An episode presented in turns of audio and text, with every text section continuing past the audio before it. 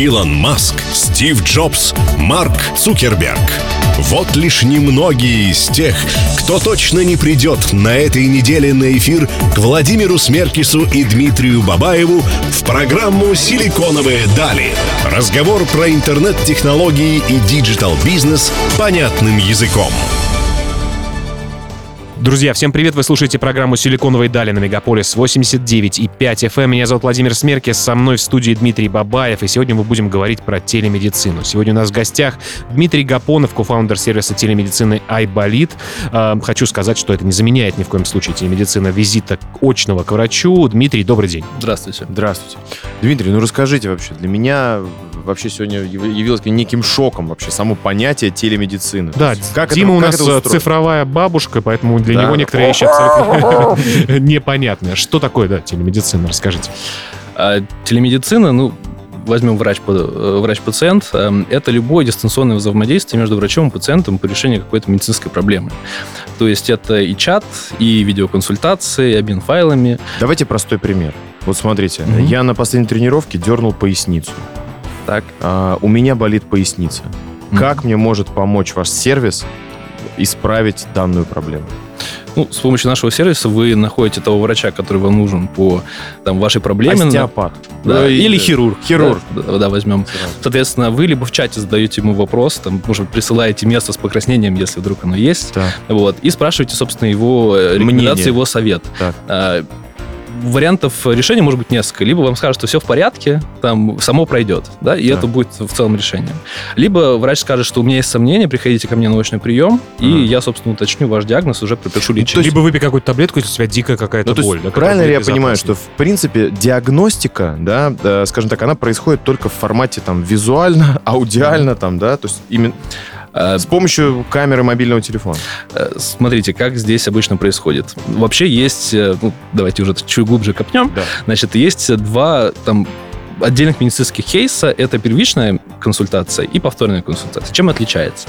Э, В первичной консультации врач пациента до этого еще не видел. Вот как вы, допустим, потянули там, условно говоря, мышцу и к какому-то врачу обращаетесь. Для вашего случая это будет первичная консультация. Если врач пациента раньше видел, то это, соответственно, повторный вариант. То есть уже анам- анамнез собран, может быть, какие-то там анализы назначены, исследования назначены. И вот в первом случае в целом врач э, может посоветовать какое-то ограниченное количество, ну, там, Опций. возможно, да. Да. информации для пациента, там, исходя из того, что он видит. А, Хорошей помощью будет результат анализов, например. То есть, если вы там, условно говоря, там, э, себя плохо чувствуете, уже сдали какие-то там анализ крови на СПЧ и так далее, то врачу будет проще э, сформулировать свое мнение. Вот. В случае повторного приема, там у вас уже в целом вся информация есть. Вот. И врач даже по текущему законодательству в России может вам э, корректировать лечение, если он раньше уже там какой-то таблетки, например, назначил, он может их поменять. Ну, то есть просто без похода. На самом деле, вот вся вот эта пандемийная штука, мне кажется, для телемедицины тоже достаточно boost, наверное, дала. Так ли это? Или не Сто- совсем? Сто процентов так, причем не только в России, но и в мире. Вообще э, в России до пандемии, там эксперт, поскольку рынок все-таки супер молодой, э, прогнозировали рост где-то 40-60% в год. Э, И дано примерно это до пандемии, росло. там, Это до, до пан- 19 год, да, и так Да, ну то есть у нас прогнозы э, телемедицину разрешили с 2018 года, как вы знаете. Вот тут там, первые два года был, была примерно такая динамика. Вот, когда случилась пандемия, в первые там 6 месяцев прошлого года был прирост э, аналогичному периоду прошлого года почти в три раза.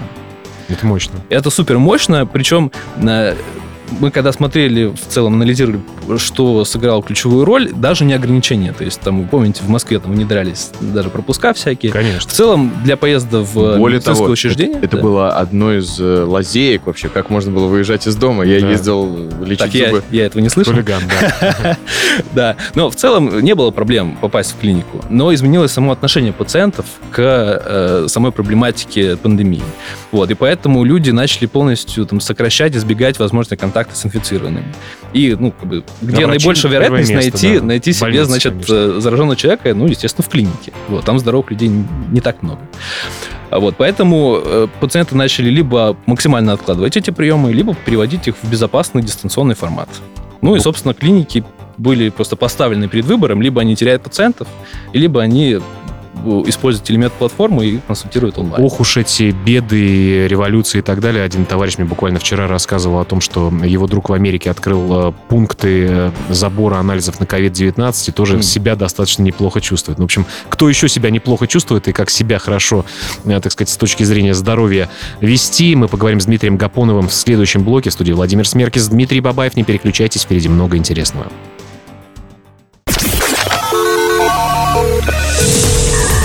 Силиконовые дали с Владимиром Смеркисом и Дмитрием Бабаевым прямо сейчас в эфире Мегаполис ФМ. Друзья, это программа «Силиконовые дали» на Мегаполис FM. Сегодня мы говорим о здоровье. И сегодня, э, сегодня в нашей студии Владимир э, Смеркис и Дмитрий Бабаев и Дмитрий Гапонов. Да, я уже 6 лет в этой студии, мне это очень нравится, потому что интересных много открываешь э, для себя фактов и кое-что беру себе, так сказать, на заметку. Вот, например, хотелось бы, если мы говорим уж про телемедицину, э, сказать. Моя супруга постоянно по ребенку, например, консультируется. У него сопли, она сразу пишет врачу, врач что-то рекомендует, мы как через э, банк отправляем э, благодарность и так далее.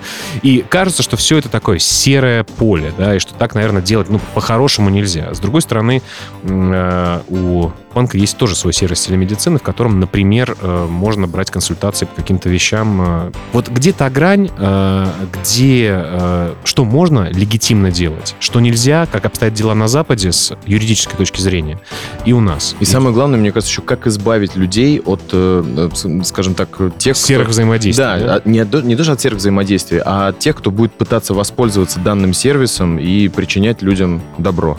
В Да. кавычках. Ну, специфика России здесь относительно мира очень сильно выделяется. Э, Связано это с тем, что вот только там три года прошло, как начала работу официальной телемедицины в нашей стране. Эм, Ее запускали, так скажем, по принципу «не навреди». Мгм. Вот, то есть максимально, осторожно, да? максимально да, безопасно, вот, чтобы там в каких-то медицинских случаях не допустить ухудшения э, качества лечения пациента. Вот. И, соответственно, как сделали? Вот мы уже коснулись, что есть первичный повторный прием. Вот в случае повторного приема там дали достаточную свободу. То есть, окей, врач пациента видел, все про него знает. Самая популярная повторная консультация – это по результатам анализов. Вот тебе назначили... Расшифруйте, да, да, пожалуйста. да, Сдал кровь, скажите, что означает... да, да, да, да, да. Лейкоцит. Ну и, соответственно, у врача был какой-то в голове, там, и он пометил предварительный диагноз, он его, скорее всего, подтверждает, э, там может скорректировать лечение, все, пациент уходит полностью довольный, и это вот ровно то, что если вы посетили клинику. А вот если это первичная консультация, то там разрешено только ограниченное количество вещей.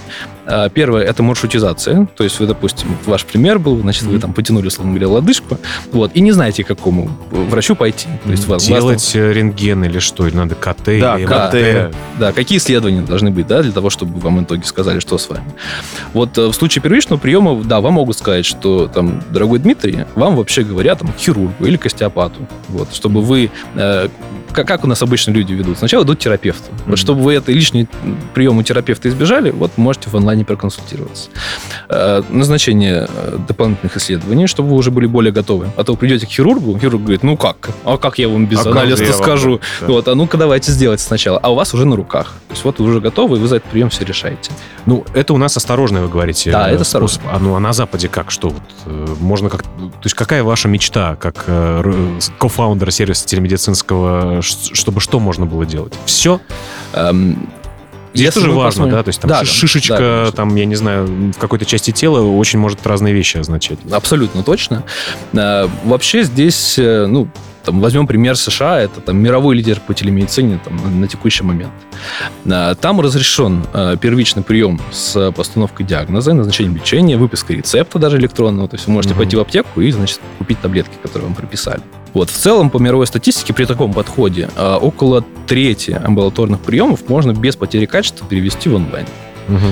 Вот. Ну, собственно, вот мы Да, ожидаем. но мы к этому движемся, да? Я- мы очень надеемся, что мы к этому движемся, э, потому что идут постоянно разговоры о том, чтобы смягчить законодательство.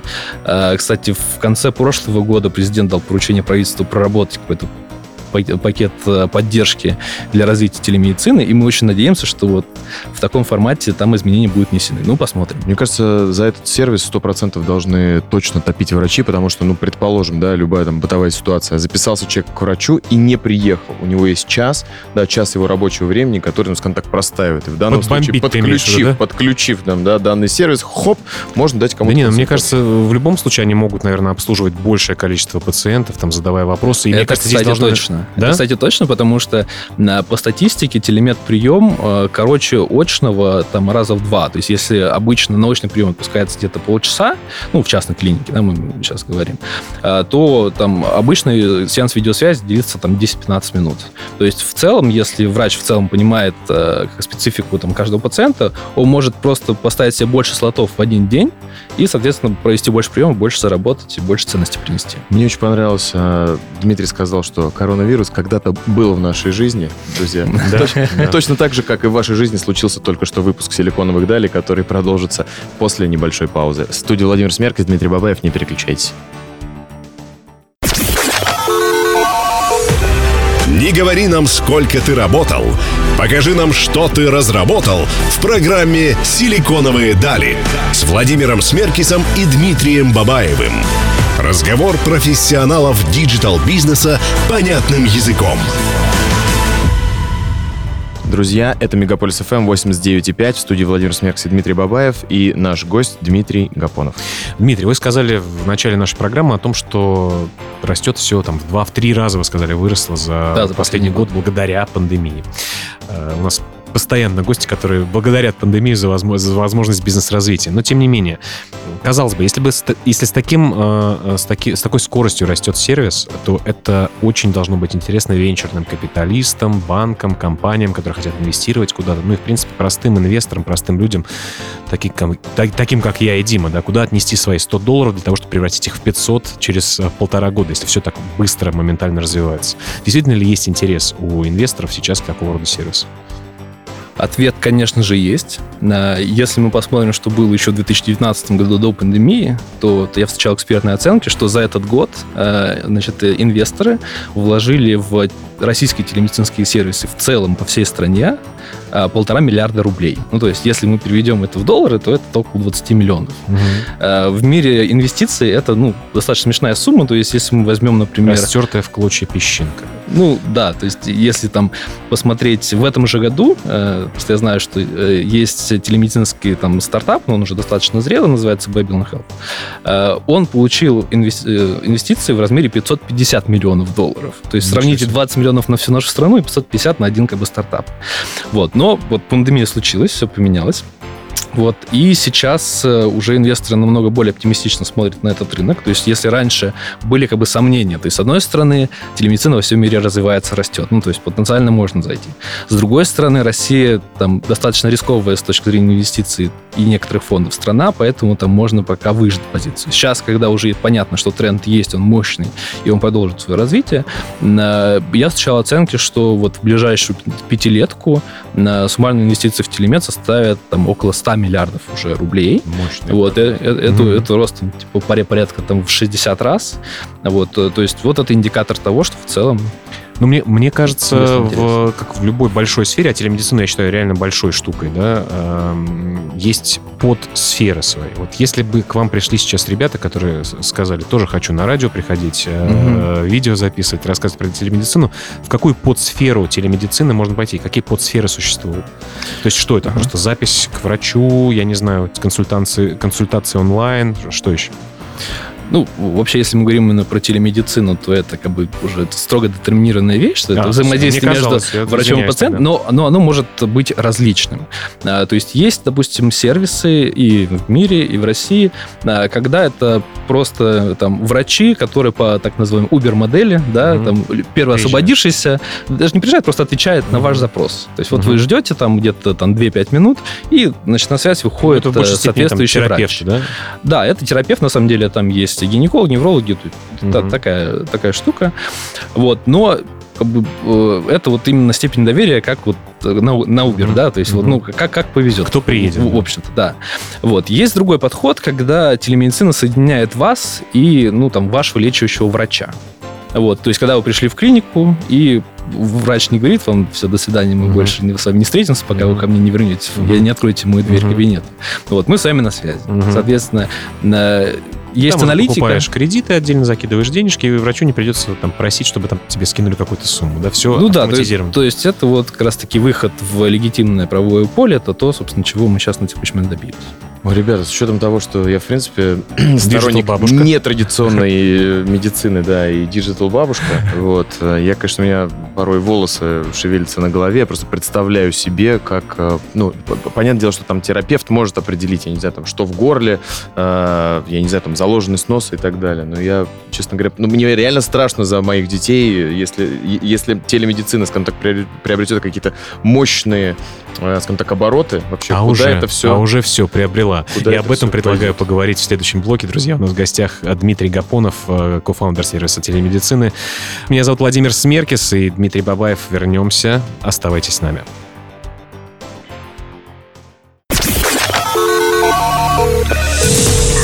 Силиконовые дали с Владимиром Смеркисом и Дмитрием Бабаевым прямо сейчас в эфире Мегаполис ФМ. Друзья, вы продолжаете слушать «Силиконовые дали» на Мегаполис 89 и 5 FM. В студии по-прежнему Дмитрий Бабаев и Владимир Смеркис. Сегодня говорим про телемедицину с Дмитрием Гапоновым.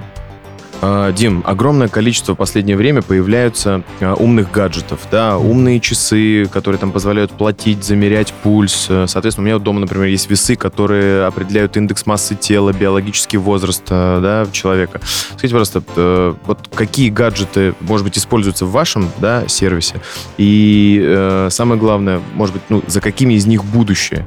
Да, мы тут так зафантазировали за эфиром, что они, возможно, там, я не знаю, для диабетиков будут там проколы делать, знаю, да, уровень сахара в крови мерить. Я, кстати, тоже хочу небольшую вставку сделать о том, что обычно вот эти все измерения эм, делают дисклеймер о том, что это не является официальными данными, и в медицинских целях вы не можете это использовать. И для наших зрителей, для наших слушателей хотел бы тоже напомнить, что обязательно проконсультируйтесь со своим врачом в офлайне, э, прочитайте законы и Прежде делайте... чем слушать все то, что говорит Володя Смеркис. Ну да, давайте про гаджет, Дмитрий. Ам, Вообще, вот, гаджеты, э, есть специальное направление в цифровой медицине, которое называется носимые устройства. Собственно, мы сейчас именно о них говорим. Э, Это одно из там, основных направлений, куда сейчас там, движется в целом медицина, э, потому что одно дело, когда там, ты пришел, сдал анализы там, в момент времени, и на тебя посмотрели, там, на диспансеризацию пришел, посмотрели, вот, или чекап сдал. А другой вариант это когда там постоянно твои там критические какие-то параметры жизнедеятельности мониторируются и, может быть, передаются как- э, какому-то врачу на анализ. Это вот это как э, холтер, да, вешают на сердце, ты ходишь Да. с ним там один или два дня. И Да, но здесь речь идет да. уже о постоянном ношении Мгм. в основном. А, и Короче, все идет к тому, что нас скоро чипируют всех. Я этого не говорил. Да, э, но э, в целом, естественно, такое движение направления есть в медицине. Как вы правильно сказали, э, сейчас еще там либо нет, либо супер мало устройств, которые там достоверно э, там снимают данные. То есть в целом дать ориентир по динамике, да, можно. Да, и на рынке сейчас таких устройств много. Но именно таких, которые достоверно снимут показания, на которых может опираться врач, ну, таких, э, к сожалению, очень Да мало. но горя- мы да, рассчитываем, что в будущем холодную воду даже не могут четко отследить, не говоря уже. Ну, а- ну, как вы считаете, то есть за этим будущее действительно будут реально устройства умнеть, и мы... Сто процентов, да. Э, Ну и в целом это входит там в концепцию, в том числе там, превентивной медицины. Вот, э, когда там стараются не лечить уже алкогольное заболевание, а предупредить его. И вот как раз-таки носимое устройство – это та тема, которая позволяет заранее предугадать развитие каких-то неблагоприятных факторов и на них вовремя среагировать. Кстати, тоже ну, хотел, телемедицина сюда же. Хотел заметить тоже про превентивные вещи и про геймификацию. Я, например, Мгм. на своих часах вижу кружки, которыми надо обязательно закрыть. И вот если к вечеру я их не закрыл, я начинаю судорожно ходить по дому, приседать, прыгать, делать бёрпи и так далее. Ты, Володя, делаешь бёрпи? Ну, делаю пять штук в день, как бы, но тем не менее. Традиционно. Конечно. Да, но интересно, конечно, с гаджетами получается. Мне кажется, все-таки это действительно будет так, что у тебя там один-два устройства или какая-то микрокапсула дома, которая все измеряет. Вот э, Дима правильно заметил, у меня тоже есть эти весы, которые показывают твой биологический возраст. Хочется молодиться, сбрасывать лишнее, так сказать, и больше пить воды. Друзья, относитесь к своему здоровью бережно. Сегодня говорим про телемедицину с Дмитрием Гапоновым. Меня зовут Владимир Смеркис. А меня Дмитрий Бабаев. Подписывайтесь на наши соцсети, ребята, там много всего интересного. Оставайтесь с нами, вернемся совсем скоро.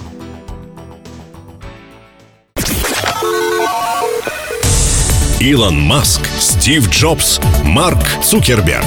Вот лишь немногие из тех, кто точно не придет на этой неделе на эфир к Владимиру Смеркису и Дмитрию Бабаеву в программу «Силиконовые дали». Разговор про интернет-технологии и digital-бизнес понятным языком. Друзья, на волнах 89,5 Мегаполис FM программа «Силиконовые дали» в студии Владимир Смеркис, Дмитрий Бабаев и наш гость Дмитрий Гапонов. Дмитрий, хотелось бы вспомнить, э, как MP3-плееры были такими достаточно неемкими, там на 32 мегабайта, по-моему, и в очень плохом качестве можно было записать пару песен. И э, с медицинской точки зрения все тоже, наверное, дешевеет и развивается, как и с памятью, да, на какие-то устройства. Вот, в частности, можно делать 3D-модели себе э, там рук, конечностей, ног, все это становится быстро, дешево, Э, можно пересаживать органы, можно делать какие-то, ну, невообразимые вещи. Владимир раскрылся для меня как фанат фильма «Пилат».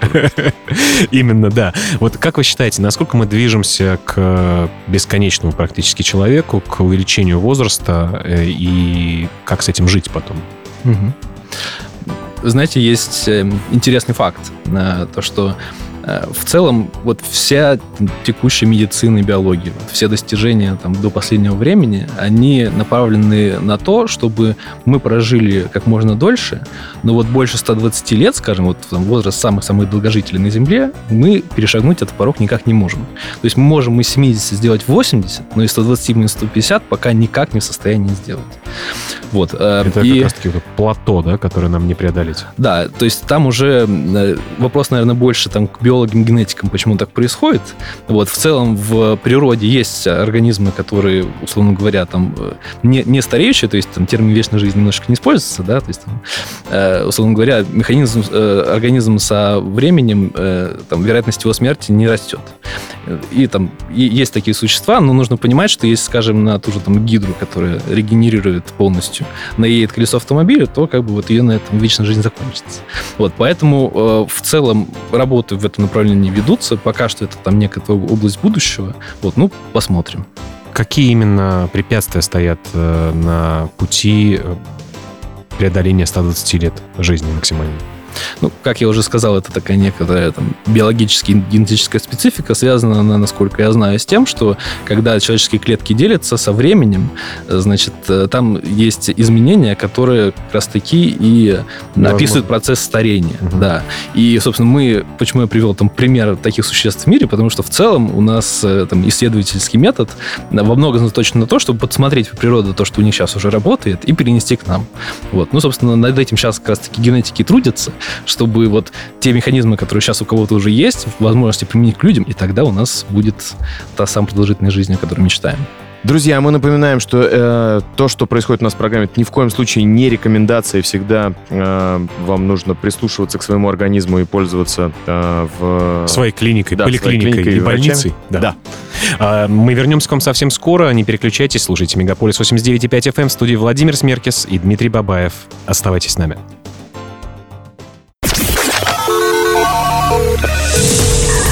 «Силиконовые дали» с Владимиром Смеркисом и Дмитрием Бабаевым прямо сейчас в эфире Мегаполис ФМ. Друзья, вновь программа «Силиконовые дали» в ваших ушных раковинах на Мегаполис FM 89.5 в студии Владимир Смеркис, Дмитрий Бабаев и наш гость э, Дмитрий Гапонов. Ну, а для тех, кто смотрит нас на YouTube, мы еще ваши фотоны, э, как бы, так сказать, тренируем. Дмитрий, хотелось бы поговорить о том, э, как раз мы начали говорить с вами о превентивной медицине, то есть, грубо говоря, что нужно делать для того, чтобы быть здоровым и преодолеть плато в 120 лет. Э, Вообще, исследования э, стандартные вещи ясны, да, не есть э, мучное, э, сахар э, и, значит, заниматься спортом. Что еще можно сделать для того, чтобы здоровье ваше было на высоте? Ну, вообще, если мы говорим про превентивную медицину, то там есть два глобальных направления, в которые она бьет. Первое – это там по возможности снизить, исключить фактор риска общие. То есть, например, там, вакцинация против гриппа. Там, идет грипп, мы знаем, что он случится, поставили себе прививку, снизили вероятность заболеть. Вот. Э, Либо, там, если мы ведем малоподвижный образ жизни, э, набираем массу тела, это там, достоверно приводит э, к повышению риска там, развития сердечных заболеваний. Вот, соответственно, там, занимаясь спортом, мы эту там, тему сокращаем. Это с одной стороны. С другой стороны, это отлавливать болезнь на там, начальной стадии. И для этого есть диспансеризации, чекапы всевозможные, которые там, в нужный момент там, могут поймать и значит, не дать распространению. А, вот, ну и, собственно, если мы движемся таким путем, то 120 лет мы, конечно, не превысим, но постараемся к этому как приблизиться. А здесь есть э, такой тренд, э, который называется персонифицированная медицина. Это когда мы не общим фронтом всем говорим, там, ходите в спортзал, там, не ешьте мучное. Угу. Вот. Это когда мы, например, на основании генетических тестов э, смотрим на геном человека и говорим, каким заболеванием он больше предрасположен. И уже в зависимости от конкретного пациента мы говорим, что обрати внимание на вот это и на это. Вот, таким образом повышаем общую эффективность это системы в через, целом. Через анализ крови или через что это? Э, там делается специальный там, а, анализ Сложный. для того, чтобы получить генетический материал. Да. Вот, пока что эта технология совершенствуется, то есть уже есть прорывы. Вот, но, э, насколько я знаю, там сейчас даже проблема больше не в том, чтобы как понять, где у человека есть риск, а как ему на это правильно реагировать. Вот, э, кстати говоря, говоря о новых технологиях и о сферах телемедицины, о будущем нашем, понятно, что мы сейчас начинаем собирать все больше и больше данных, в том числе при помощи гаджетов, при помощи этих чекапов, которые мы приходим в клинике и сдаем и так далее. Вот вы считаете, вот эта персонализация будет развиваться, да, и, соответственно, мы можем сравнить одинаковые типы людей, и как у них продолжалась жизнь или сокращалась жизнь, и делать им вот такие штуки. Вообще, что еще трендового, такого инновационного в ближайшие годы будет происходить на этом рынке? Ну, в формате вот мы все, о чем мы сейчас говорим, да, это, это, это вообще там, относится к цифровизации медицины. Угу. И там есть много разных направлений. Это, знаете, такой пазл из нескольких кусочков, который потихонечку складывается, которые там влияют друг на друга сильно. То есть, с одной стороны, например, это там электронная медицинская карта. Э, инструмент, с помощью которого мы там можем собрать данные о здоровье населения и сделать какие-то выводы. Э, это искусственный интеллект Э, который на эти данные посмотрит и сделает какие-то свои выводы, там, скорректирует лечение или что-то предскажет, например. А, это те же самые носимые устройства, которые эту всю штуку дополняют. Вот. Ну и там, естественно, там, телемедицина, которая там все это поддерживает. Вот. Поэтому э, в формате превентивной медицины там вот носимые устройства, например, 100% сильно помогут. Потому что если по конкретному человеку знаешь, что с ним происходит, ты гораздо быстрее среагируешь. На искусственный интеллект в формате вакцинации обычно там примеряется, да, что там типа сейчас ученые ученые там занимаются тем, что подбирают соответствующую там, э, вакцину, а это может делать э, эффективнее за нас искусственный интеллект и так далее. Дмитрий, огромное спасибо, был очень интересный эфир. Друзья, вы становитесь киборгами, но только на благо вашего здоровья. Будущее а, наступило. Будущее наступило однозначно. В студии был Владимир Смеркис, Дмитрий Бабаев. Вы можете послушать нашу программу в записи на подкаст-сервисах, также смотреть ее на YouTube. А мы вернемся к вам через неделю в 15.00 на самой лучшей радиостанции Москвы, Мегаполис 89.5 FM. Всем пока и услышимся.